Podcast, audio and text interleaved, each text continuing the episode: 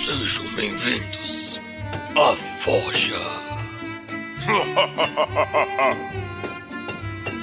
Uma produção RPG Next.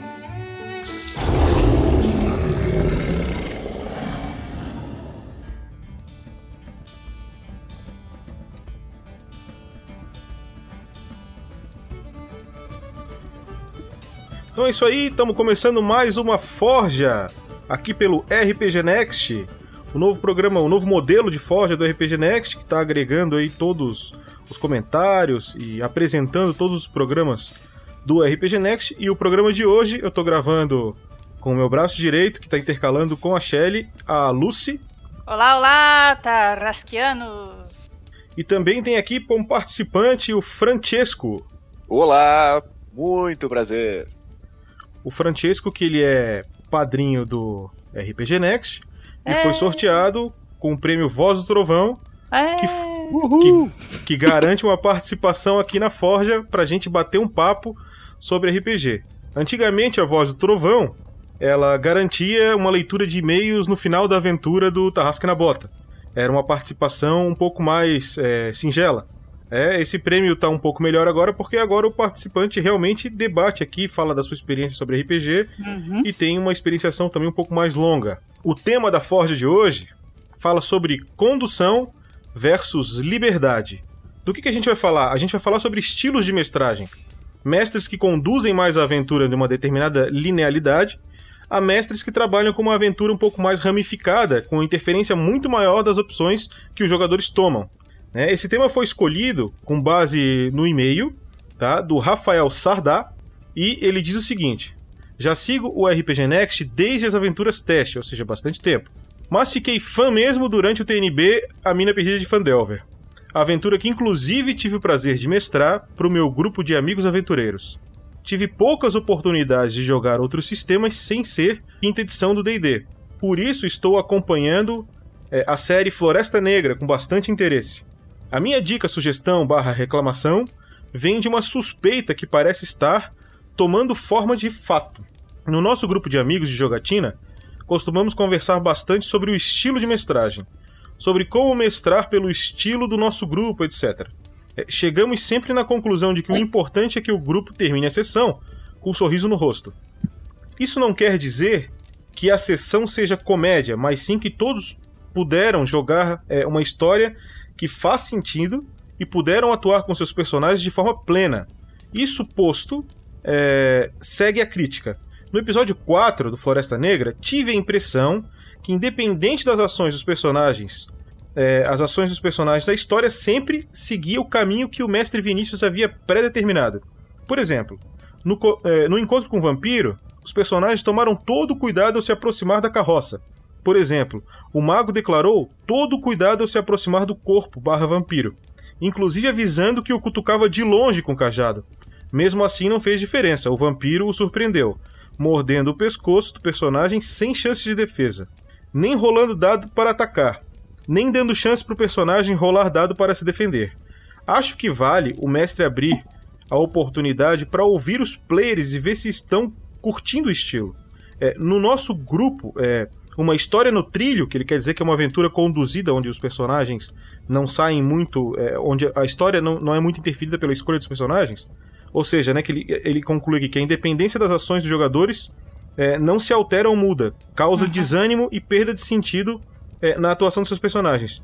E aí ele continua o e-mail, tá falando do feedback, agradece e tal.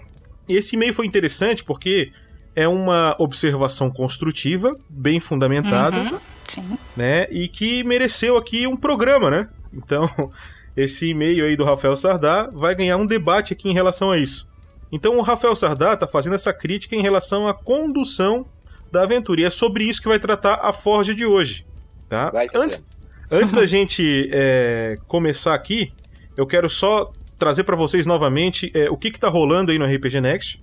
É, nesse momento está rolando o Regras do GURPS, tem muita gente aprendendo GURPS já através do Regras do GURPS, feito pelo nosso querido Vinícius Watzel.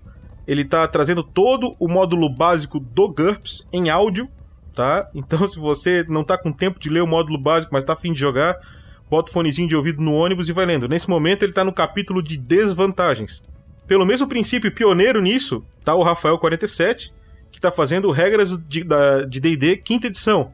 tá? Agora a Galápagos vai lançar no Brasil aí em português, um Uhum. oficial da quinta edição. Porém, o Rafael47 já estava usando aí as traduções fan-made e fazendo esse podcast baseado no livro em inglês, tá? Uhum. Então ele já estava fazendo essa tradução em áudio pra galera. Quem tiver a fim de aprender D&D quinta edição, também tem esse podcast. Isso aí. E uma coisa não anula a outra, né, Bruno? Porque tem muita gente que não tem tempo de sentar para ler, até é, pessoas com problemas áudio, né? Motos, é, não é deficiência. Ih, meu Deus. Eu esqueci a palavra. Desculpa. Pessoas cegas? Não! Isso é audiovisual. Tá certo, né? Não, audiovisual elas não veriam nada. Mas eu É, entendi o que você nem quis dizer. Não, ai, desculpa, depois você corta essa parte, por favor. Não tem corte. Esse programa aqui não tem corte. Não, ah, não. Ah. É na íntegra. Esse programa não, tem cortes. Falei, ficou muito feio. Gente, esse programa não tem cortes. Então, Então, voltando se- com, Segure o pum aí. É, de pessoas com deficiência visual, né? Que ajuda muito mais é, um, um programa em áudio. E todo mundo aí que tá escutando tá falando que tá bem legal, assim, tá, tá muito Sabe bem que eu, feito. eu não tinha pensado pela perspectiva do, do cego, né? Dele não conseguir. É, ele tem dificuldade de aprender um sistema porque não, não teria como ler e provavelmente teria poucos sistemas ou poucos livros de RPG em braille, né? E realmente o, o podcast em áudio resolveria essa questão. Eu não tinha pensado por esse lado. É, não, assim, não é impossível, né? Porque é, a gente tem aí alguns, é, por exemplo, alguns apps que leem PDF, né? Que transcrevem. Se transcrevem, é, escrevem. Mas não é igual a um editadinho pelo Rafael 47 Não, lendo claro que bonitinho. não. Oxi, Aham. nem Tá de perto. E tem o nosso programa principal, que obviamente quem tá no RPG Next tá porque já ouviu esse programa em algum lugar. É o Tarrasque na Bota, que é o nosso programa de aventuras. Então tem três grupos de aventuras que ficam intercalando. É o grupo que joga comigo, o grupo dos Goblins. É o grupo que joga com o Rafael 47, que nesse momento está fazendo live do Storm King's Thunder, aventura é, standard da, D- é, da, da Wizards, né? D&D quinta edição. A galera tá jogando em live e essa live futuramente vai sair em podcast também. Quando acabar o Tarrasque na Bota que está saindo no momento, que é o Floresta Negra, que se encontra no episódio 7, Caminhos Escuros. É o Vinícius Watzel que está mestrando, o sistema é o GURPS e a aventura tá muito show. E eu não sei se vocês ouviram o episódio 7. Vocês ouviram? O Francisco ainda não. Pois então, eu estou. Eu tô me inteirando, tô quase no final do primeiro episódio, mas não tem problema nenhum. é, é, De levar um spoiler na cara, não tem problema nenhum. Não, a gente não precisa falar de spoiler. É? É, mas eu, eu acredito que esse episódio 7, na minha opinião, foi até o momento o episódio mais imersivo dessa aventura. Quando Ó, eu tava ouvindo Uhum. assim, eu, eu me senti lá junto com eles. Não vou dizer o que aconteceu. Mas, é, e a aventura do Vinícius, essa aventura, ela tem uma, uma peculiaridade pra ti que tá no primeiro episódio, Francesco. Uhum. Porque ela. Cada jogador fez três personagens. E cada jogador joga com esses três personagens. E ela é muito mortal, essa aventura. Então o Vinícius sabe que poucos personagens vão chegar no fim da aventura. Mas chegando ou não, todos vão jogar com todos os personagens. Então é um monte de personagem que vai daqui a pouco interagir um com o outro, entendeu? Essa é a Que parte fantástico. bacana. eu vivi algo parecido, a gente chegou a jogar com dois. É, E juntou. Nosso mestre juntou uma, uma, uma galera de uma leva antiga, assim, que são os personagens, na realidade, com os atuais. Isso foi inesperado, inclusive. O mestre chegou de avental pra mes- mestrar, não foi não? é. Por aí. O avental e o cutelo. Sim. Quando terminou, a gente quase, a gente quase foi pra casa levando ele no, no, no colo, assim, sabe? Ovacionado. Foi muito legal. E é esse negócio de ovacionado, mestre ovacionado, é sobre isso o tema de hoje. Ah, bem, eu também queria falar pra vocês aí que estão ouvindo o RPG Next, que escutam Tarrasque na Bota, né? Para você que gosta dos nossos podcasts, que tá aqui com a gente, ajuda o RPG Next, assim como o Francesco tá fazendo com a gente, ajuda a gente a tá aumentando a nossa quantidade de postagens. A gente tá querendo evoluir é, a quantidade é, de arrecadação que a gente tem para poder pagar um editor, que hoje a gente faz tudo na camisa e no suor. E pagando esse editor, a gente vai poder produzir muito mais coisas, tá? E coisas melhores, certamente. Uhum. Então a gente tá rumo aí à contratação de um editor. Vamos chegar lá uma hora. Quem quiser ajudar o RPG Next, pode encontrar a gente no Padrim, que é o padrim.com.br barra rpgnext, e também pelo PicPay, a gente também pode receber é, a, a sua colaboração, que é picpay.me barra rpgnext. É, então... E o Francesco que tá aqui, que, que é nosso padrinho, ele tem. ele ele tá fazendo a contribuição do, do, da Voz do Trovão, e são alguns padrinhos que fazem. Então, como são alguns, é sorteado para ver quem que vai, vai participar dos programas aqui com a gente, e hoje é o dia dele. Claro, eu tô muito feliz, assim, ó, desde, eu acompanho desde os playtests, e só recentemente, eu, por questão de agenda, não consigo estar a par de tudo, mas também é muita coisa, o que é fantástico também, né? E eu acho que. Eu lembro desde, desde o início eu pensava assim, nossa, que projeto bacana. Quando surgiu Guerreiros do Bem, eu achei mais fantástico ainda. E a oportunidade de poder contribuir, de dar essa devolutiva, porque, poxa, olha quanta gente está trabalhando em prol desse projeto tão bacana, né? De produzir conteúdo, conteúdo de qualidade. É, a gente percebe a preocupação com, com tanto com o técnico quanto com o a, técnico eu digo de físico, né, do hardware, mas também do, do técnico da apresentação, da narrativa. Isso aí é, é eu digo que o, o, o, pouco que eu consigo contribuir é às vezes eu me sinto até culpado por não poder investir mais porque é um produto de qualidade e realmente merece reconhecimento assim. Nossa, projeto fantástico aí a nível nacional, não, não conheço outro parecido. É. E quando tu conheceu o RPG Next, cara, é... qual era a aventura que tava rolando no Tarrasco na Bota e mais ou menos onde é que ela tava? Não, eu, foi fantástico. Eu tava aprendendo D&D 5, iniciando o mestrado, fazendo viagens longas de ônibus e resolvi procurar uh, uh, por podcasts. Né? Eu imaginava que eu não ia encontrar. Encontrei o Playtest, primeiras experiências lá do Rafael 47, daquela galera toda, e fui aprendendo também sobre a, uh, o D&D 5, né, quinta edição, ouvindo esse podcast. E aí eu acompanhei toda essa, essa fase pré do Tarrasque na Bota e a aventura do, da mina de tá. Fandelver, que era justamente a que eu tava mestrando. Tá, mas espera aí, espera aí, cara. Quando tu conheceu o RPG Next, o que tava sendo lançado no feed ainda era os playtests. Sim. Pô, então faz um tempão que tu acompanha o RPG Next. Sim, sim. Desde sim. 2016, é isso? Sim, exatamente. Ah, é, mais cara. três anos, hein? Não, com certeza, exatamente. e aí eu, eu, eu fui, fui, me tornei padrinho faz um ano e pouco, um ano e meio, talvez. E, e era justamente nessa. Eh, poxa, eu tenho que retribuir isso, porque é um material de, de entretenimento, assim, muito legal. Vai tendo um vínculo. Não, com certeza, meu Deus. É. Eu te entendo, cara. É. É isso aí. Eu é também. Bom que existe padrinho. eu acho tão louvável, também quero fazer um comentário aqui, né? Eu acho tão louvável, porque de certa forma, só o reconhecimento pelo, pela qualidade do entretenimento já é, já é algo muito bacana. Mas ainda assim faz o Guerreiros do Bem, que, eu, que é super louvável, algo muito bonito, muito legal, assim. E merece todo o nosso reconhecimento. Uhum. É isso aí, cara. Concordo com tudo que você disse e, e, também é por isso que eu estou aqui hoje. Ah, Dando uma mãozinha. É isso. O Guerreiros do Bem é uma cláusula pétrea do projeto aí, sempre vai existir. Que fantástico. É, cara, como é que tu começou a jogar RPG? Eu gostei de RPG, mas o contato que eu tinha era digital, né? Então eu joguei uhum. Baldur's Gate, eu joguei Neverwinter Nights. Baldur's Gate tá, tá, entregando tua idade, hein, cara? 30, ei, 32 ei. a 35, cara, talvez ah, Ainda bem que quase que eu falei, viu, que eu também joguei. É. mas, eu, mas às vezes eu jogo até hoje, tá? eu um, um saudosismo ali. E, e hoje eu vou, eu vou fazer 35 esse ano. Conheci por é. Baldur's Gate. E antes disso, então eu vou, vou me ferrar aqui agora, porque eu jogava Final Fantasy e de Super NES, cara. E era fantástico. tu não jogou classes. Fantasy Star no Master System, né, cara? Eu, não, no Master System não. Eu, eu joguei no computador.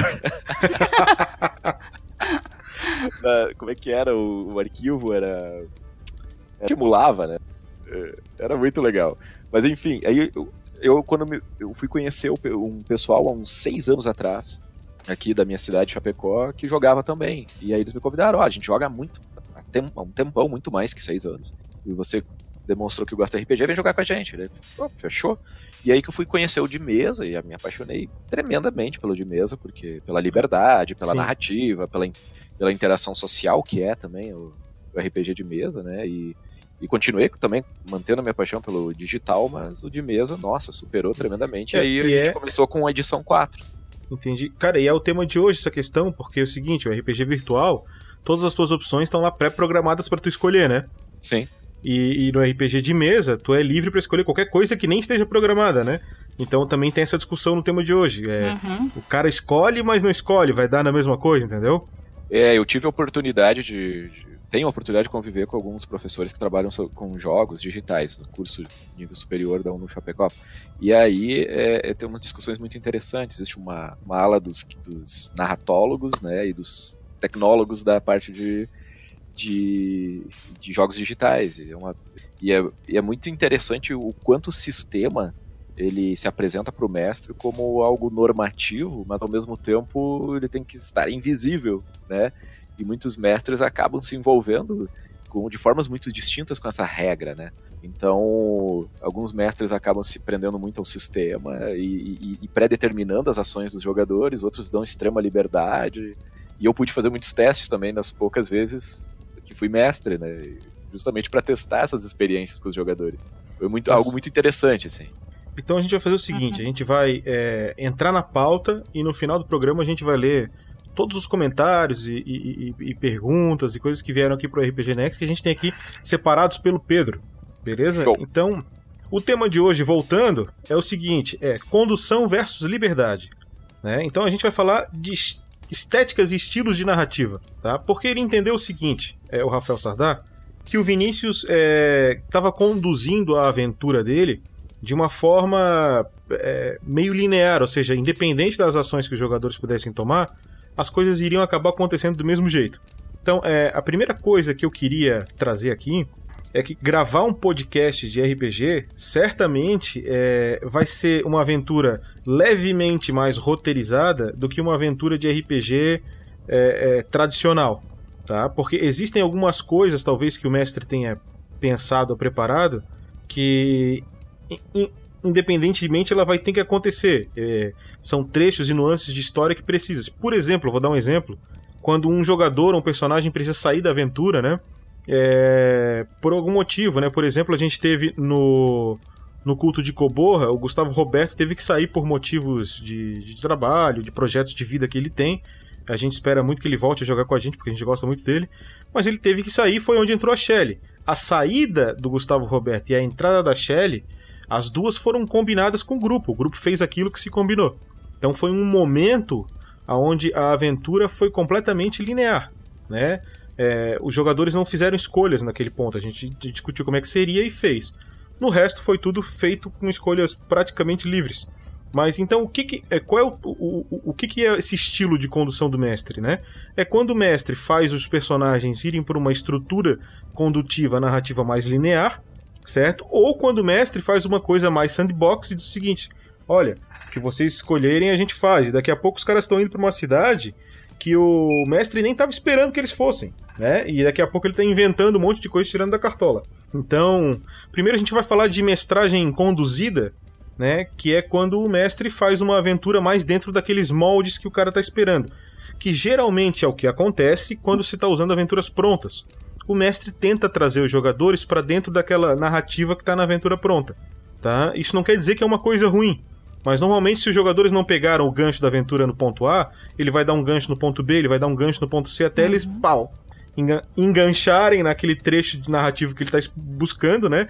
E completar aquele arco narrativo que ele está querendo fazer. né? Então, vocês dois, é, vou começar contigo, Francisco. Tu já passou por alguma experiência de, de narração mais conduzida? ah, ou não? Geralmente foi livre as, as mesas que tu participou. Ou tu já como mestre também fez? Como é a tua experiência? Então, nesses quase seis anos de RPG de mesa, eu, eu sou muito grato ao meu grupo que me permitiu mestrar. E em todas as três, três ou quatro vezes que eu mestrei, eu pude fazer muitas experiências. eu já começava dizendo, pessoal, a primeira vez que eu vou narrar algo de tal tipo, com tal estilo, né? Então, é, é, as experiências que eu tive, eu- eu- a primeira narrativa que eu fiz, eu criei um mundo e determinei que, os, que a narrativa fosse extremamente fluida, né? E, e os- o próprio grupo percebeu que, pelo- que como eu criei esse mundo e, e coloquei ele no meio de Fyron apenas para contextualizar, né? Que é, a- é, que é toda é, que é o cenário de D&D, Uhum. é, eles compreenderam que eram para ficar por ali, né? E ali dentro eu, é, eu determinava alguns locais, alguns NPCs que eles deveriam interagir, e isso se parece que eles é, automaticamente respeitaram isso, mas acho que muito também pela experiência deles, né? E, em outro momento dessa mesma aventura, muito para frente dessa campanha, na realidade, é, eu já eles, eu comecei a criar, a colocar coisas no mapa para eles e eles me sabe aquele olhar assim tipo, tá e essa cidade aqui e aí eu assumi aquele, aquela cara de poker face, sabe? é, uma, eu dizia, ah, uma cidade que está aqui. E aí eles, tá, mas e tem alguma coisa ali? Eu, pô, com certeza deve ter alguma coisa ali, mas tanto quanto as outras. Entende? Eu fazia esse mistério. E na realidade eu tava extremamente tenso por dentro, porque eu não tinha nada. Eu só tinha colocado ali, só que eu tinha assumido para mim, olha, se eles forem para lá, eu vou entrar agora na internet, quietinho aqui, vou começar a me preparar e porque eu quero, eu quero experimentar essa experiência de, de realmente dar uma liberdade para eles. Não tem como o Messi preparar para tudo. Uhum, né? Sim. Não. Então, e, então eu vivi isso também ao mesmo tempo que gerou uma tremenda pressão. É, foi muito legal, sabe? Foi muito legal, mas principalmente porque o grupo também foi bastante receptivo, assim, e compreensivo. É, só então, que eu vamos... me esforcei para fazer aquela cara de poker pra também não estragar supor... a experiência, né? Supondo que tu preparou na mesa umas nove cidades, né? Uhum. Sei lá, mas no teu mapa tem umas 20. O cara Exato. cai numa cidade que tu não preparou. Vai virar é. uma daquelas nove. Exato. Na hora, uhum. porque tu não vai. Tu não vai. Ah, não, vou, vou desenhar um mapa agora do nada, porque não, essa cidade não era aquela que eu tinha planejado. Não vai fazer isso, tu vai, tu vai prejudicar a aventura fazendo isso. Com certeza. E o que, que eu fazia? Eu digo, eu citei antes o exemplo da internet. A internet é fabulosa, né? Hoje a gente consegue acessar qualquer cidade do mapa de Fire em poucos minutos se inteirar dela, né? Uhum. Ah, Tem Wikipedia da vida aí, então, dentro do cenário de, de Dungeon Dragons é muito fácil. E eu, mas eu assumi esse, esse desafio para mim. E aí, eu, claro, alguma coisa com certeza eu ia aproveitar do que eu já tinha preparado, né? Sem sombra de dúvida. Não, dá para ser tão, tão solto assim. Claro. Mas é bem é, essa era a estratégia. E eu acho que foi muito legal. Mas chegou, chegou, sempre chegou, se chegou alguns momentos em que eu tinha que retomar a rédea e linearizar a narrativa. Ah, Porque sim. senão é. a gente ia para lugar nenhum e, e, as coisas não fariam sentido narrativamente, né? Porque eu acho que esse é o papel do mestre, né? E esse é o desafio do mestre também. Sim, é, o mestre tem que ter essa pegada, né? Esse, esse senso de saber quando os jogadores começam a ficar meio perdidos, né, sem saber o que fazer, e ter um pouco dessa flexibilidade, né, de mudar algumas coisas de lugar, né, os gatilhos, as localizações de algumas coisas, para realmente poder deixar fluir melhor a aventura, né? Senão o pessoal vai indo embora, embora também, né? Não, é, mas é por aí. O meu grupo acabou, acabou decidindo chegar até um deserto eles, e eles tinham três caminhos mais viáveis, assim, três rotas. E eles acabaram decidindo uma que passava justamente numa cidade que eu não tinha muito conhecimento, que era o Uhum. E eu pesquisei rapidamente na internet ali, enquanto eles se, se dirigiam, narra, narravam suas ações, e eu descobri que é, foi uma cidade que em determinado momento teve uma espécie de, de, de surto de alguma coisa, não me lembro muito bem o que, que, era o surto, tipo um surto de vampiro, algo assim. Uhum. E, e magos da cidade resolveram trancar essa cidade com um escudo mágico e ninguém podia mais sair e entrar. E eu pensei, pô, legal, vou fazer eles chegar bem nesse momento. Uhum. Pronto. E aí eu já puxei para dentro uma, uma parte que eu tinha pronta, que era uma é. taverna, onde eles Versão medieval do Under the Dome, né? Isso, exato. Foi, olha, foi antes é. do Under the Dome. do, do, pelo menos da série de TV, olha. né? Do, e, e aí foi muito interessante, assim, eu não, eu não sei até hoje, nunca perguntei se eles eles perceberam que eu aproveitei e que eu descobri na hora isso, ou, que, ou se eles acharam ah, que era difícil, algo muito. Viu? Geralmente muito não pré. percebem, não. Bom, agora eu estou sabendo, né? é, agora foi, não. É, o foi de sopetão, assim, mas a taverna em que eles é, viveram um dos momentos clássicos de toda, todo aventureiro, acho que todo, deve, todo mundo deve viver esse momento, que é botar fogo numa taverna. é, eles vivenciaram isso, assim, e a taverna foi foi, já tinha sido preparada, inspirada no Drink do Inferno, né? Óbvio. Pergunta vem o seguinte: é, faz diferença eles saberem que, que tu viu na hora, ou que já estava preparado, ou que tu tirou da cartola? Tipo, será que faz diferença para esse jogador? De onde é que veio isso? Ou, ou o que importa é o que está sendo jogado no momento e acabou? Então, eu acho que faz diferença. Como mestre, assim, eu percebo. É, porque é, toda vez que o, me- os jogadores estão extremamente atentos às reações do mestre. É quase um, é, eu brinquei do Uhum. poker face porque às vezes é também um jogo de poker, né? Principalmente Uhum. com os jogadores mais experientes. É, os, da minha mesa, eles e eu também, quando, quando sou jogador, é, leio o mestre de, de, de cima a baixo, assim. Se eu percebo que tem uma aquela risadinha de canto de boca, sabe? Essa é a grande diferença, né, entre jogo online e jogo presencial, né?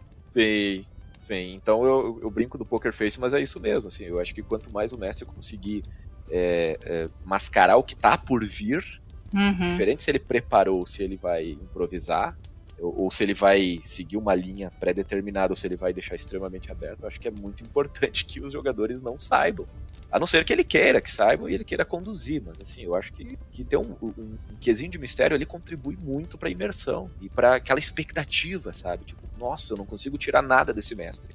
Essa decisão que eu tô querendo tomar vai implicar no como na, na narrativa, no mundo. Eu não sei, o mestre não dá nenhum sinal. É, Bem. e os jogadores mais experientes, eles gostam de ajudar mais o mestre, né?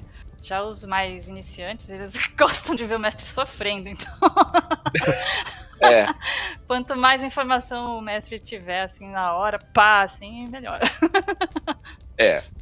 É, a gente teve um limiar, assim, bem interessante quando entrou eh, um ou dois jogadores. Volta e meia entra um ou outro jogador novo, assim, mas menos experiente. E, e às vezes acontece na mesa, assim, um, um olhar entre nós do tipo. A gente já sabe o que vai acontecer, mas vamos vivenciar isso de novo, sabe? Sem Uhum. problema. A gente sabe que vai se ferrar, vai doer, mas eh, deixa ele dar uma espadada nesse, nessa gelatina e, e descobrir o que acontece.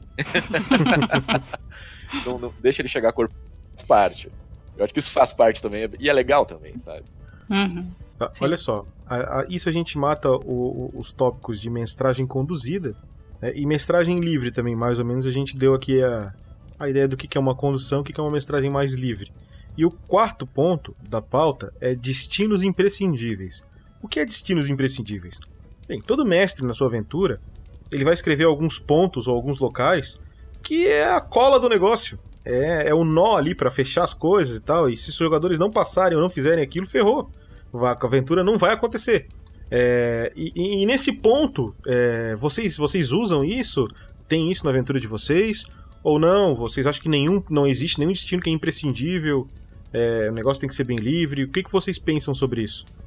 Eu acho que isso faz parte da tanto da mestragem livre quanto da sandbox, né? Porque assim é, é interessante você assim dar liberdade para os jogadores, não limitar muito é, ideias, né? O interessante é você deixar eles é, aflorarem a- as ideias, né? E, e explorar os personagens, tal. Mas assim é interessante também você de repente ter al- algumas coisas para encaixar na aventura que você sabe que é, vão causar um clímax, né? Que vão ser momentos memoráveis, né? Que é, depois o pessoal vai querer ficar comentando tal, para de repente uns momentos para dar uma atenção ou o que pode ser uma reviravolta na história. Assim, é lógico que essas coisas podem mudar, né, conforme o jogo, dependendo da história que você estiver narrando. Uhum. Mas tem coisas muito interessantes que você pode criar e acrescentar, assim. E é, é- mas é aquele negócio, né? Você pode ser flexível de mudar o momento que aquilo vai aparecer ou o local onde vai é, acontecer. Aí vai do, do mestre e do andar da, da aventura também. No, no culto de Coborra, a parte do Garra Negra, lá por exemplo, era uma parte essencial da aventura. É, e, e- e não era fundamental, ou seja, os jogadores poderiam concluir é, o destino deles, tá? Sem conhecer o Garra Negra, por exemplo, né? É, eu acabei forçando essa questão quando eles são roubados pelos, pelos hobbits, né? Tipo, foi meio que forçado. Ah, mas porque foi porque um jogador caiu no sono. Eu, eu daria um jeito de eles serem roubados ou daria um jeito deles irem pra ilha. Essa parte, então, ela já tinha meio que sido programada. É, eu faria vocês passarem em Ilin de qualquer jeito. É, os hobbits terem roubado a esfera foi só uma das, das opções que eu tinha pra fazer vocês irem pra lá. É, é, além da cidade estar no caminho de vocês, eu faria alguma coisa. Eu poderia prender vocês, poderia prender o integrante, poderia fazer N coisas pra fazer vocês é, passarem por aquela quest, né? É, Uhum. Que eu queria que vocês fizessem porque era uma quest bem elaborada, era uma quest que eu sabia que vocês iam gostar, tanto é que gostaram, né? Então acho que também tem disso, né? Era um destino pra mim que era imprescindível, tinha que passar. Mesmo que vocês fizessem três voltas e fossem pra outras cidades antes, fizessem coisas, era uma coisa que pra mim era importante que vocês passassem. Foi feito com carinho aquilo ali, entendeu? Uhum. Então, pra mim, É. um, era um destino imprescindível. É, que me parece que não tem como o mestre desenvolver uma narrativa para fazer um planejamento de aventura sem ter um- uma Uhum. crise, né? Sem ter um ponto culminante, sem ter um momento de desenvolvimento, né? De coleta de pistas. Então, inevitavelmente, ele vai criar pontos. Eu acho que uma coisa que a experiência vai ensinando a gente é que ele não precisa se entender que um ponto é só, somente, por exemplo, passar por um local Uhum. né? Eu só vou conseguir que a história eh, que tal que a segunda parte aconteça se eles concluírem a primeira parte entrando nessa taverna, entende? Ele- Aí é o ponto limiar físico, né? Espacial. Ele pode, pode ser um ou quando eles conhecerem esse NPC, eu acho que eh, quanto mais a gente perceber que eh, todas as opções que a gente tem, na verdade são muitas, né? De fazer esse limiar acontecer, eu acho que é melhor pro mestre. E melhor pro É. jogo também, né? Porque daí tu não força tanta barra. Né? E, e fica essa sensação de liberdade que eu acho fantástico em RPG de mesa. É, nem sempre os, é, os mestres já começam com, com esses, é, essas situações, né, esses momentos prontos, né? Esses momentos, muita, muitas vezes, eles são criados ao longo da aventura, né? Conforme vai acontecendo as coisas, fala, ah, lá na frente eu vou colocar isso daqui, isso daqui também. Pode ser, é, assim, pode ser que o mestre simplesmente chegue e fale, ah, hoje, hoje nós vamos jogar. O quê? Ah, não sei, qualquer coisa. qualquer coisa eu invento na hora uma história. Aí vamos pro quinto tópico, Lucy. Aventuras Sandbox, né? Que é o que, o que é? Uma aventura que o mestre não tem roteiro. Ele vai criar um conflito inicial apenas, né? E, eu, e a, a sensação do sand- Sandbox é, foi a primeira vez que eu joguei jogo de computador, né? O Elder Scrolls 4, o Oblivion, né? Que ele tem uma introdução, o imperador dá um negócio pra ti, tu tá preso, tu sai ali no, no sistema de esgoto do castelo, e aí o jogo diz assim pra ti, ó, te vira. Eu achei aquilo demais, cara. Eu falei, pô, que animal. Apesar de ser um jogo, ainda tá tudo pré-programado, mas Uhum. foi um roteiro ali que eles criaram de uma liberdade tamanha pra um jogo de computador, que eu olhei e disse, cara, que loucura. Então, o sandbox humano, né, que é o RPG de mesa, o analógico, ele é ainda maior, só que pro cara fazer uma aventura sandbox justa, ele tem que usar alguns sistemas, algumas mecânicas e algumas fórmulas, né? E um dos sistemas e mecânicas que existe para se fazer aventura sandbox, por exemplo, é o X-Crawler. Vocês já ouviram falar disso? Já, já. Inclusive eu compartilho contigo a mesma experiência do Elder Scrolls 4, né? Mesma É. coisa, foi a primeira experiência que eu tive assim de sensação de mundo aberto. Eu não conheço isso. Mas o Scroll não. Então, o X-Crawler é o seguinte, ó. É, são, são fórmulas e mapas hexagonais, né? Onde tu, onde tu cria o teu mapa, tu joga algumas cidades ou alguns pontos, e tu tem algumas fórmulas, algumas tabelas que, dependendo do tempo que os jogadores passam para se deslocar de um local ao outro, ou a cada três hexágonos, ou a cada hexágono, tu vai jogar dados e tu vai ver se eles têm um conflito, se aparece uma quest, se acontece alguma coisa. Nem tu sabe, tu vai fazer tudo na sorte. Tu cria uma Uhum. métrica pra ti, tu vai criar um é sistema de regras. Ah, o cara vai. Qual é o hexágono que tu quer caminhar? Ah, eu vou dar a volta na montanha. Não, eu vou por cima da montanha.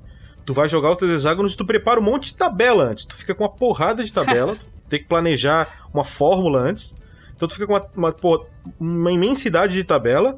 Aonde tu vai jogar as coisas e vai te dar resultados na tabela. Que vai dar o que vai acontecer em cima daqueles resultados. Tu vai criar uma, uma, uma, uma, uma quest, tu vai criar um combate, tu vai criar um local secreto, tu vai criar alguma coisa em cima do resultado que só tu sabe que deu nos dados e que tá acontecendo ali. Então fica uma coisa é, Imparcial, né? é, é completamente imparcial, né? É, e aí é interessante porque o mapa ele é montado dinamicamente. Às vezes, por exemplo, o mapa tá vazio, tu só sabe, ah, o cara falou que tem uma cidade a 10 km ao norte, aí tu vai lá 10 km ao norte e marca um ponto, cidade tal. Tu acabou de marcar, porque eles descobriram falando com alguém. Ah, tu marcou três cidades porque tá no backstory daquele personagem, ele já passou lá, ele sabe onde é que é. Isso é quase jogar sem mestre também, né?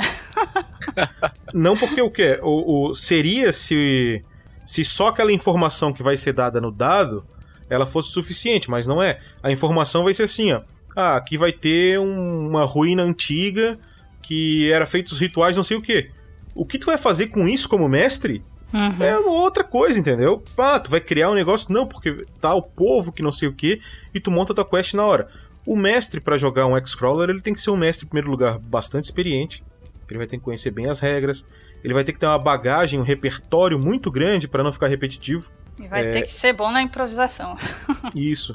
Que é o que faz a gente cair no último tópico, que é o tópico 6, que é qual é o tipo de mestragem indicada para cada situação. Né? Então, por exemplo, é, se, o, se o mestre está iniciando hoje, tá? Até a gente falou disso no programa passado. Mas se o mestre está iniciando hoje, talvez seja melhor ele tra- trabalhar uma mestragem conduzida.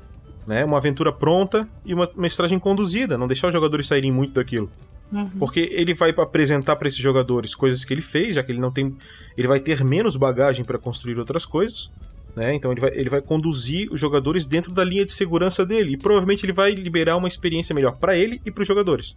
né? Se ele está gravando um podcast, por exemplo, talvez seja melhor ele trabalhar também é, dentro de uma linha mais condutiva. E aí eu vou defender o Vinícius. Por quê? Porque todo roteiro se tu não consegue um clímax, se tu não consegue passar por uma linha de condução, talvez ele fique chato. Não pra quem tá jogando, mas pra quem tá ouvindo, né? Talvez ele fique repetitivo pra quem tá ouvindo. Quem tá ouvindo não tá jogando os dados. E quem tá ouvindo não quer passar 12, 20 episódios que a emoção seja se ele matou o monstro ou não, se ele tem que ter um roteiro, uma, uma surpresa, uma coisa que diga, putz, não acredito Sim. nisso. Né? Então, para um podcast, talvez seja interessante uma situação mais, mais condutiva. Mas para um grupo mais experiente, talvez os recursos sandbox sejam interessantes. Sandbox é umas algumas técnicas de sandbox a gente está querendo implementar no cenário de Gruta dos Goblins, trabalhar com isso porque o sistema vai ser Uhum. muito survival. Então a gente vai tentar fazer com que essas coisas aconteçam quando os jogadores tendem a fazer viagens ou coisas do gênero. Tá? Uhum. Vai ser misto. É, vocês já jogaram alguma aventura sandbox? Ou o que, o que que vocês aconselham de, de tipos de mestragem para cada situação? Quando foi que vocês jogaram uma, uma aventura que foi mestrada de um jeito que não foi legal? Queria que vocês compartilhassem essa experiência.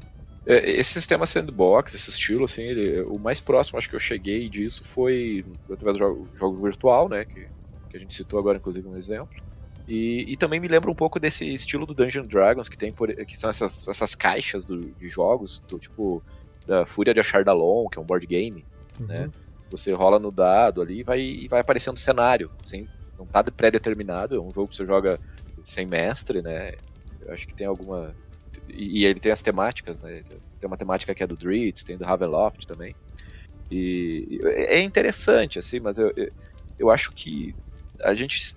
Na nossa experiência de jogo, assim, no meu grupo, a gente sempre gostou muito de, camp de campanhas. As campanhas acabam sempre sendo muito longas nas nossas, nas nossas mestragens. E inevitavelmente, por mais que alguns mestres tenham se esforçado para fazer ela mais aberta, mais livre, né? E tu incorria muito no risco de a gente passar aquelas três a quatro horas das- de cada de algumas sessões e no final ter já exatamente essa sensação assim, tá, beleza, acabou, né? A gente tem que ir embora agora. Vamos parar aqui, vamos, vamos parar aqui porque chegou no horário. E não teve aquele clímax da, que a gente espera de cada sessão, né? A gente sempre começa cada sessão com uma expectativa legal, bacana, né? Uhum. Uhum. E eu acho que é, incorre um pouco no risco desse excesso de, de liberdade sand- sandboxes de se você não tomar um pouco ah, as rédeas, ele acabar sim sendo. E a gente. E eu já vivenciei, já vivenciei isso como jogador e como mestre. E de repente ter terminado a sessão e, putz, tá, nem eu. Quanto mestre, poxa, o que, que eu podia ter feito para ter deixado melhor essa sessão, sabe? Será que eu devia ter, aqui no final, ter trazido um, sei lá, um, um dos generais aqui, ter deixado uma mensagem, ter galopado para longe, pro horizonte, sabe? Eu ter terminado Uhum. em alta, pelo menos. Eu acho que eu acho que esse cuidado ele é importante porque cada sessão é, ela, ela, ela é um você sabe quantas Um horas você tem. aprendizado também, né? Não, é um aprendizado e você sabe quantas horas mais ou menos você vai ter com seus jogadores, né? Uhum. E em quantas horas determinadas coisas devem acontecer, podem acontecer. Então, Tu tem que conseguir finalizar um arco dentro de uma sessão, né? Exato, exato. E, Isso. então cada sessão é um desafio. Eu acho que isso é importante. Dentro- mesmo sendo sandbox, mesmo não sendo sandbox. É uma narrativa, isso não pode ser nunca esquecido, né? Pra não gerar essa frustração no final. É um desafio. Ser mestre não é fácil, mas é muito interessante. É. Não, É eu acho que é, é meio inevitável, assim, todo mundo passar por isso, né? é, quando tá mestrando, vai ter momentos que você vai pensar, ah, não, porque é, foi para esse lado, assim, e aí deixou de acontecer tal coisa, e aí ficou meio morno, podia ter feito alguma coisa a mais.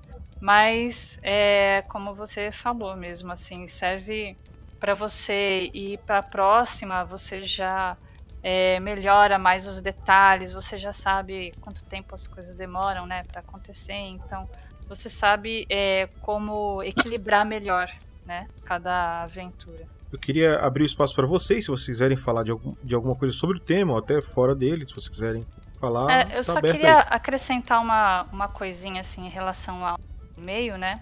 Que assim, a, além das coisas que você falou, né, da, do fato de ser um podcast e tudo mais, é, nesse episódio, por exemplo, a gente estava lidando com um convidado, né? É uma pessoa que veio jogar com a gente e que assim é, seria muito difícil ele vir de novo, né? Como vários vários outros convidados também. Então assim é, precisaria é, o, o, Vinícius também, logicamente, ele, ele, pensou nisso, né? Que talvez precisasse acontecer alguma coisa que assim fosse uma coisa chave para aquele personagem ter uma entrada e uma saída na aventura.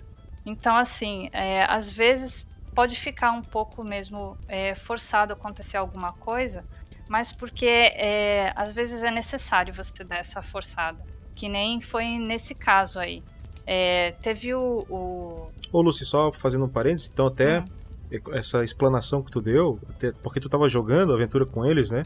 Tá respondendo uhum. a pergunta do Rafael Sardá, bem respondida é, de por que, que aconteceu daquele jeito, né? Então foi justamente isso. por isso, porque tinha um jogador que era um convidado de outro podcast, né? E que a é, agenda ele, dele. Ele nem, nem era o podcast, né? Ele acho que nem, nem participa de podcast, ele era mesmo é, um convidado do meio, né? Do RPG. Entendi. E, assim, e aí a agenda ele, dele. Ainda tava, ele ainda estava é, jogando com a gente e trabalhando ao mesmo tempo. então, assim, é, foi difícil trazer ele. E, assim, para depois remarcar, para ele vir de novo tal, seria é, bem difícil. Então, entendi, entendi. É, essa, essa é uma coisa importante também, assim, é muito legal você ter uma pessoa diferente, né, participando, mas tem esses poréns também que tem que ser pensado. Sim. Porque no final é um programa, né? A aventura Isso. vai ter que ter um fim, vai ter que ter um clímax, uhum. né? Isso vai ter que ser entregue no final no podcast. É, a gente, a gente teve convidado que voltou. Teve, teve. Deu, teve, sor, teve sorte aí, deu sorte nos dados e tal. Surpreendeu pelo, o mestre e voltou. É, pelo que eu tô ouvindo, tem dois já, né? Dois que voltaram. É, e era para morrer, foi planejado para morrer e não morreu. Porque os dados então... não, não permitiram. É, ah, tomara bem... que eu seja um desses uma hora. Torcendo aqui, eu sou azarado fosse uma, uma pessoa que de repente tivesse muitas tarefas, aí não pudesse voltar, e aí ia ser mais complicado, né? É verdade. É, mas eu acho que fica. Eu acho que é por aí, sabe? Pensar cada sessão como uma. Uma. Uma micro uma, uma cena de um filme, uhum. de um grande filme, né? Que é a campanha, né? E, e lembrar que a gente, quanto, quanto mestre, sempre tem vários recursos para tentar terminar ou em suspense, ou com uma grande descoberta, ou com uma, uma grande vitória, ou com uma cena bastante trágica, mas que Sim. faça com que é, os jogadores permaneçam esse tempo entre uma sessão e outra pensando, nossa, e agora o que que vem? Nossa, o que que eu vou fazer? É. Sabe, instigue, que provoque, que crie essa, essa, essa vontade de que chegue logo a próxima sessão para ver como essa, esse próximo capítulo vai se desenvolver, sabe? Sim, que... inclusive assim, quando, quando você mestra uma coisa mais conduzida, é um pouco mais difícil de fazer isso, né? Para você conseguir encaixar o timing das coisas. Mas quando você faz uma coisa mais livre, aí é mais fácil você improvisar alguma coisa ali, mudar o curso todo da, da história, né? É, e haja repertório. Sim. haja repertório para puxar. Mas eu, eu, mas eu acho que mesmo sendo um podcast, quando sendo uma sessão em que, tradicional, né? Lá no, na sala da casa de alguém jogando um RPG de mesa. Eu acho fundamental que em ambos tenham essa. Porque ambos são narrativas, ambos têm um público né, que está ouvindo ali uma história, está desenvolvendo, está participando. A gente, quanto ouvinte de um podcast, não é tão ativo, né? Uhum. exceto quando a gente é é sorteado. mas, mas eu acho que em ambos tem, esse, tem que ter esse, essa preocupação com a. Com, com o, não só com o início e o meio, mas principalmente com o fim da narrativa. Que é de deixar essa. de instigar, que é de de repente premiar, que é de, enfim, pô, o cara ganhou uma espada mais um ali, de, não imaginava, mas acabou encontrando. E, e foi bem no finalzinho da sessão, e agora o que que acontece, sabe? Pô, o cara vai passar a semana inteira pensando como é que eu vou usar essa espada na próxima sessão. Eu Uhum. acho que e isso parece forçado às vezes por, por parte dos jogadores, mas é mas é aquela forçação do bem. aquela forçação que aquela forçadinha necessária, né? E, e por isso que eu Uhum. brinco também. Eu acho que é importante o mestre também ter aquele poker face, sabe, Pra pra, É. pra não para não transparecer assim, tipo, tive uma ideia agora e É, foi e foi agora, hein? Pá, Caiu daí- agora aqui, ó. é, esse é um meme interno nosso. Tive uma ideia. Esse Nossa, falo uma ideia, isso. entrega. É, não, não pode entregar, porque acaba um pouco essa, essa experiência narrativa e, e que provoca a imersão, que é o que todo mundo busca. RPG, né? É, inclusive, um- é, uma dica, assim, você pode jogar coisas misteriosas, surpreendentes, assim, que não vão levar a lugar nenhum. Só pra Ah, dar aquele tananã, né, no fim. Eu fiz muito isso, inclusive sem saber o que, que eu ia fazer depois. É Lost, sabe? Que nem Lost, assim. Todo mundo ficou, chegou no... no ó, o spoiler do, nós- do Lost aí. Chegou no, no último capítulo O lá no Lost já tem um spoiler no título, né, cara? Não te preocupa. É, É, é, é como ele deixa os espectadores. exato. Todo mundo chegou lá no, no último episódio, pô, agora a gente vai ficar sabendo o que significam os números, tá? Pim, pam, fim. Cadê os números? Nada dos números. É bem Pô, isso. muita gente se frustrou por causa disso, viu? Eu odeio quando acontece isso. É, mas Ah, é, você- eu, eu acho assim, é, que quem souber da, de uma fórmula, tanto sandbox ou Não, não, linear, mas, mas, mas isso não é. sempre manter essa, essa sinergia legal em cada sessão. Hum, Então, É, mas ó, presente que eu gostaria, porque é muito difícil. É muito Ô, Francisco, não é o que tu fez, porque tu fez a tua aventura, tu deu o desfecho. Tu não deu o desfecho daquele detalhe. Eu né? tentei, eu acho que eu acho que eu consegui em parte, sabe? Mas em muitas vezes eu, Só eu que- acabei. Só que Lost eles não deram, não deram desfecho de nada. uhum. É, é, nunca levava a lugar nenhum. Aí é ruim, né, cara? Quando tu achava que tava entendendo, vinha algo desconstruir tudo e. É. Não, se, se eles falassem, ah, próxima temporada, uma oitava temporada, sei lá, sétima, né, que foi até a sexta. Na sétima temporada vocês vão ficar sabendo o que é os números. Tananã. É, é mesmo. Audiência infinita. É, então. Estaria até hoje fazendo, fazendo assim, mais seasons, né? Quantas, quantas houveram de Lost? 13? Foram Não. seis. Seis Beleza. temporadas. Seis Então, uma- temporadas, seis uma- temporadas. Dica pro pessoal, não assistam Lost. E eu... Francesco, o que, que Ou tu assistam indicaria? se quiserem emoções É. fortes no final, assim. É. Sentirem E o que, que tu, tu indicaria aí de filme, livro, livro de RPG, jogo de RPG, jogo eletrônico? Alguma coisa que tu acha que é válida aí, para que tu gostou, que tu viu e foi uma surpresa positiva pra ti? Ah, olha, é, os clá- tem clássicos, né, de jogos de RPG de- digitais que eu acho que não, quem gosta da- de, de Fyron vai adorar Baldur's Gate, vai adorar, adorar Icewind Dale, né? Essa saga é muito legal. Neverwinter Nights também é bem legalzinho, Uhum. bem bacana. É old school, assim, mas pra quem curte isso, acho que tem até algumas alternativas, acho que em português, né? Também facilita em relação à língua. E obras, litera- livros, assim, eu acho que tem um que eu gostei muito, mas ele é uma pegada mais séria, assim, que é low, Tem problema. low magic, assim, que era As Brumas de Avalon. Ah, sim. Não sei se alguém já. Já, já. É, é- é bem diferente, bem fora da, da curva, assim, de certa Mas, ó, forma. tu não precisa, tu não precisa, não precisa ser fantasia medieval, não precisa ser RPG, inclusive. Sim, Pode sim, ser um mas é- filme que tu diz, pô, ali é um filme que eu achei muito interessante. É, tu vai dar a tua indicação aí de coisa bacana. Então eu vou. Perfeito. Então, As Brumas de Avalon num sentido mais medieval. E um livro de Gabriel Garcia Marques, pra quem quiser, uma hora dessas, trazer uma imersão latino-americana. Que. Que é mil anos de soli... Mil anos de solidão. Ai, ai, ai, pera aí. Pera que eu tô me dando um branco no livro aqui. Só me dá um minutinho. É, tá, tá cortando um pouco o áudio, é aqui comigo ou é com você? Não, cortou pra mim também, é do Discord. Ah, tá. Sério? É, não te preocupa, foi bem pouco. Então, a- então uma dica de Gabriel Garcia Marques é 100 anos. É, 100 anos de. Ai meu Deus! 100 anos de solidão, é isso mesmo. Eu tava com medo Beleza. de, de confundir com, com outro livro, mas é isso mesmo. Gabriel Garcia Marques, 100 anos de solidão, tem uma narrativa fantástica com desfechos assim, e ele trabalha com o real fantástico, que é, é, que são pitadas de fantástico em momentos inesperados e que provocam na narrativa assim uma experiência para mim foi divisora de águas assim. E traz uma imersão é, para nossa querida América Latina, que por que não, né? Sairmos um pouco do espaço medieval. É. E, Lucy, tu tem. Tu, a Lucy volta e meia faz indicações aí nos, nos podcasts em que ela participa. Queria saber se tu tem alguma coisa hoje, é opcional pra ti. Mas se tu quiser, o espaço tá aí pra ti. Ah, é? Hoje não é o dia especial do padrinho? Hoje é o dia especial do padrinho, né? Ah, É. bom, é, eu posso fazer uma pequena indicação então? Claro. É, eu vou indicar um audiolivro, mas infelizmente ele está em inglês, não em português. Mas assim, ele, ele tem a, a dicção muito boa para quem não entende tanto assim de inglês entender.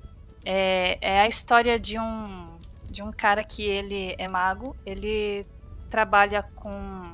É, é o trabalho mesmo profissional dele, é, com magias e encantamentos. E assim, ele, ele tenta se manter longe da, das magias negras, né? E coisas mais sinistras, assim. É, e assim, um, um dia ele, ele é procurado por uma. Começa com um dia ele é procurado por uma, uma pessoa doida lá que coloca ele no meio de uma bagunça, no meio de uma história que ele nem se, nem se lembra mais, de uns, de uns tempos atrás. E aí depois com essa história, essa, essa história que essa pessoa chega e conta pra ele, ele descobre que a ex-namorada dele tá com um problema com um cara que é, fez umas encomendas com ele.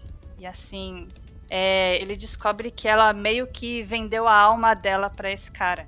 E aí ele tenta ajudar ela a, a desfazer isso, é, indo atrás desse cara.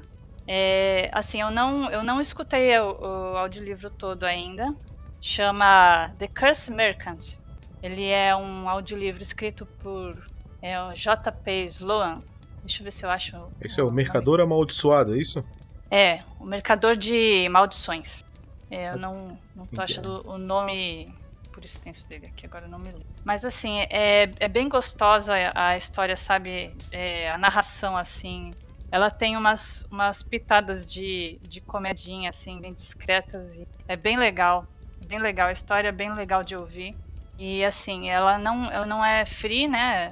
É, a gente só acha é, ela vem, é, sendo vendida na, na internet. Ela tem na Amazon. A gente pode deixar o, o link aí com. é, como é que chama o negocinho aí do. Ah, o link patrocinado do RPG Next pela Isso, Amazon? isso. Podemos. É, gente deixa o link patrocinado aí. E, assim, é, eu ganhei esse audiolivro do padrinho amigo, que tá aí ajudando a gente a fazer o, o app do, das cartas críticas, o Pedro Alves. Ah, legal. Ele deu pra mim de presente de aniversário. é bem legal, eu recomendo. sim. Beleza. Gente, vamos fazer então a leitura de comentários e e-mails mandados pra gente aí. O Bruno Sim. não vai recomendar nada? O Bruno não vai recomendar nada hoje. Vou deixar as recomendações de vocês. Show.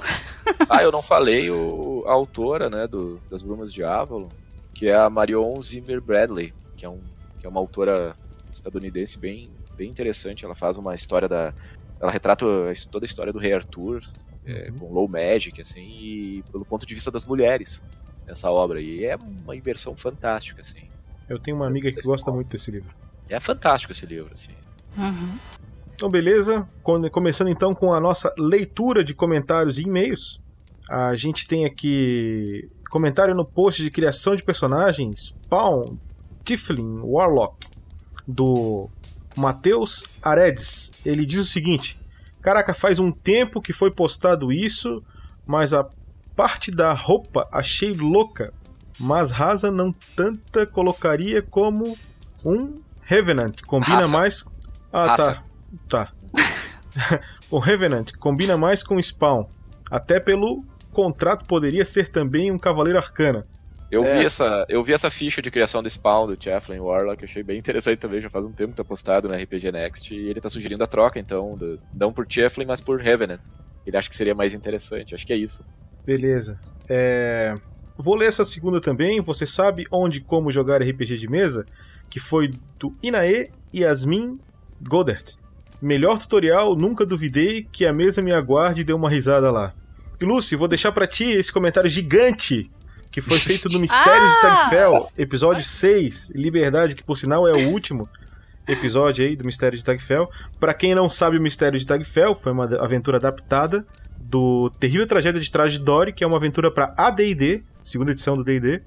E eu adaptei ela pra Gruta dos Goblins e troquei um monte de coisa, o pessoal só descobriu quando eu falei que era uma aventura adaptada, até porque ela é muito antiga.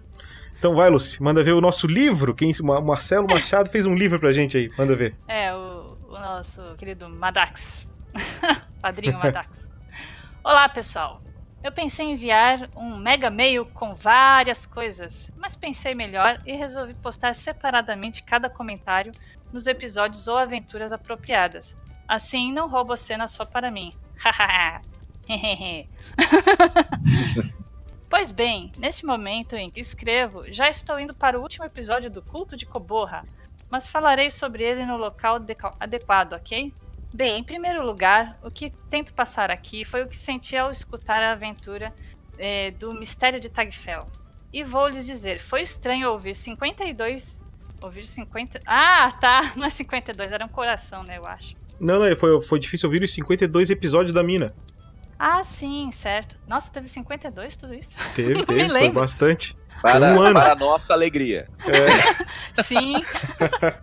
Gente, eu, eu acho que eu tinha parado no 40 e pouco, assim. Não parei de ouvir, mas a minha contagem. Então, Eu fui Tá. pra caramba. das minas, pe... das mina pedidas de Fandel. E depois escutar a voz de outro mestre e outros jogadores. No início achei estranho, fiquei meio averso. Apesar de que desde o começo tenho que parabenizar o mestre Pança. Eu! Pois este em- tem sua dicção muito boa e um timbre de voz bem regulado entre graves e agudos. Muito Oh, obrigado. Vai dormir feliz hoje. Voz equalizada. Vou ficar me olhando no espelho. É, Aí é, você. deve fazer todo um processo assim, noturno de. É, eu faço antes de É, gravar, eu meto um.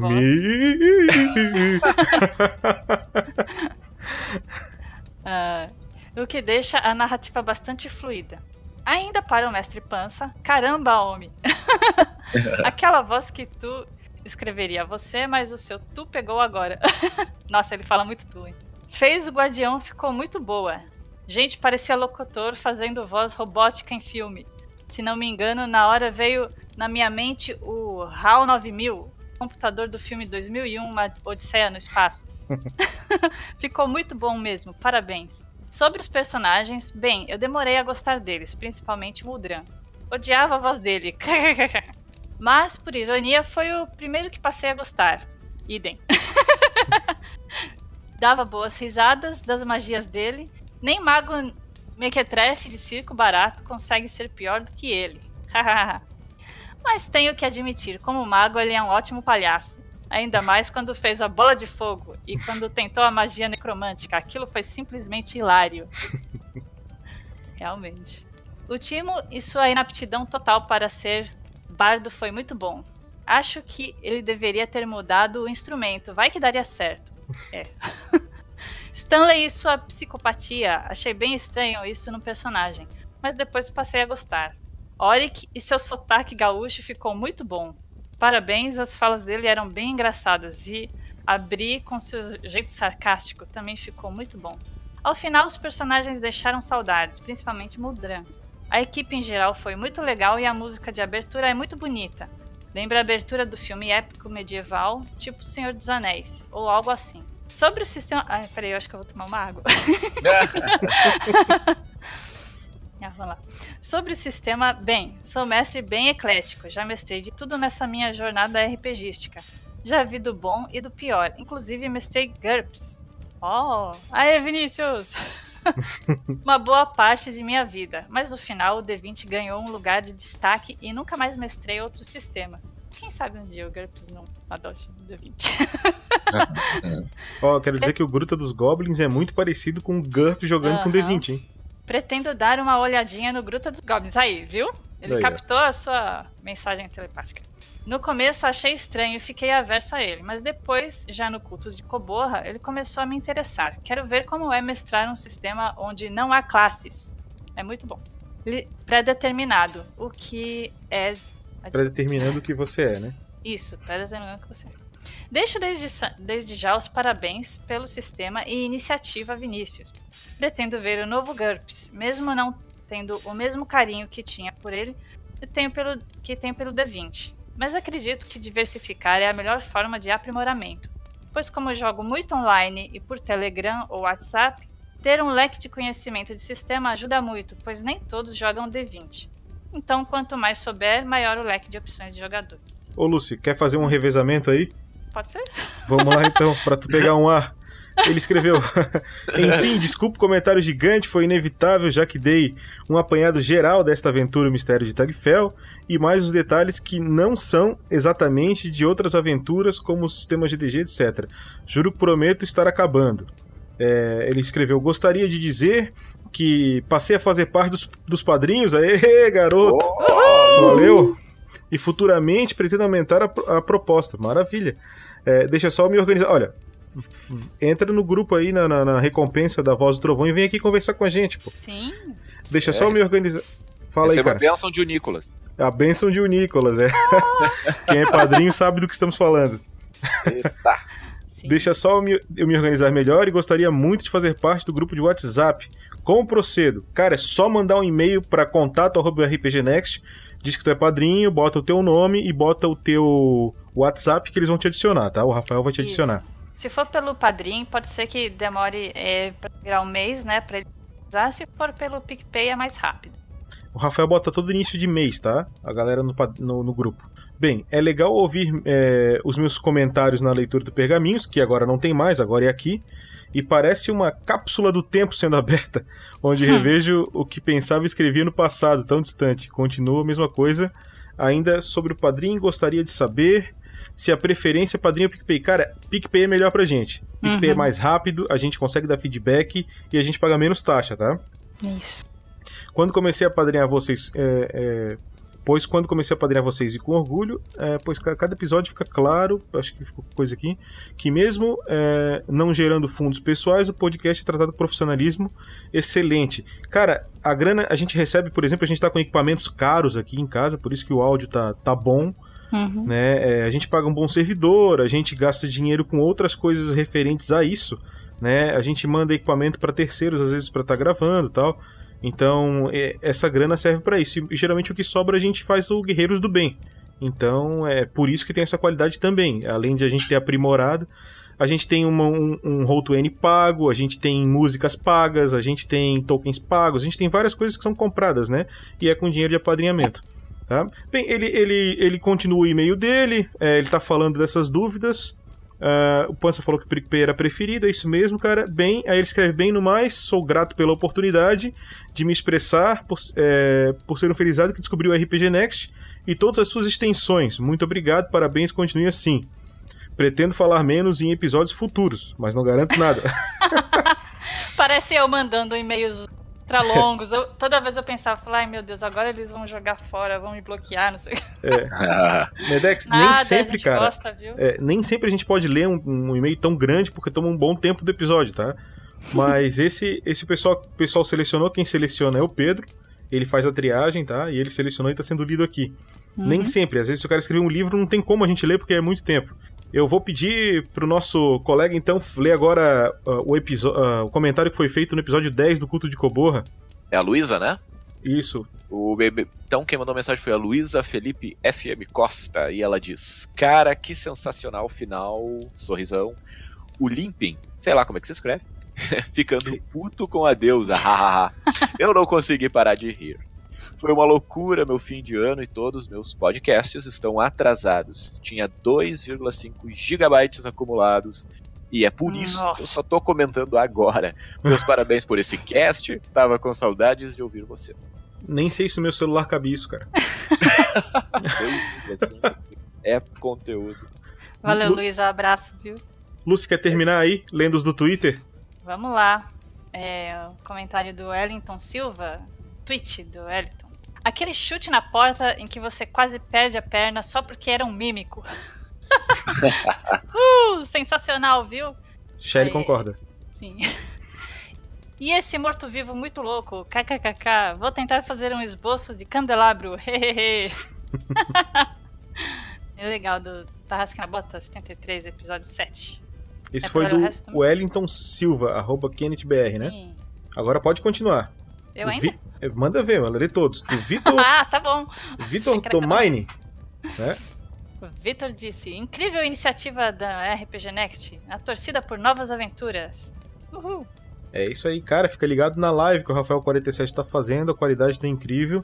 Tivemos um Sim. pouco de dificuldades técnicas no primeiro episódio, deu um pouco de lag, mas É o já primeiro, foi corrigido pro segundo. O segundo já foi perfeitão.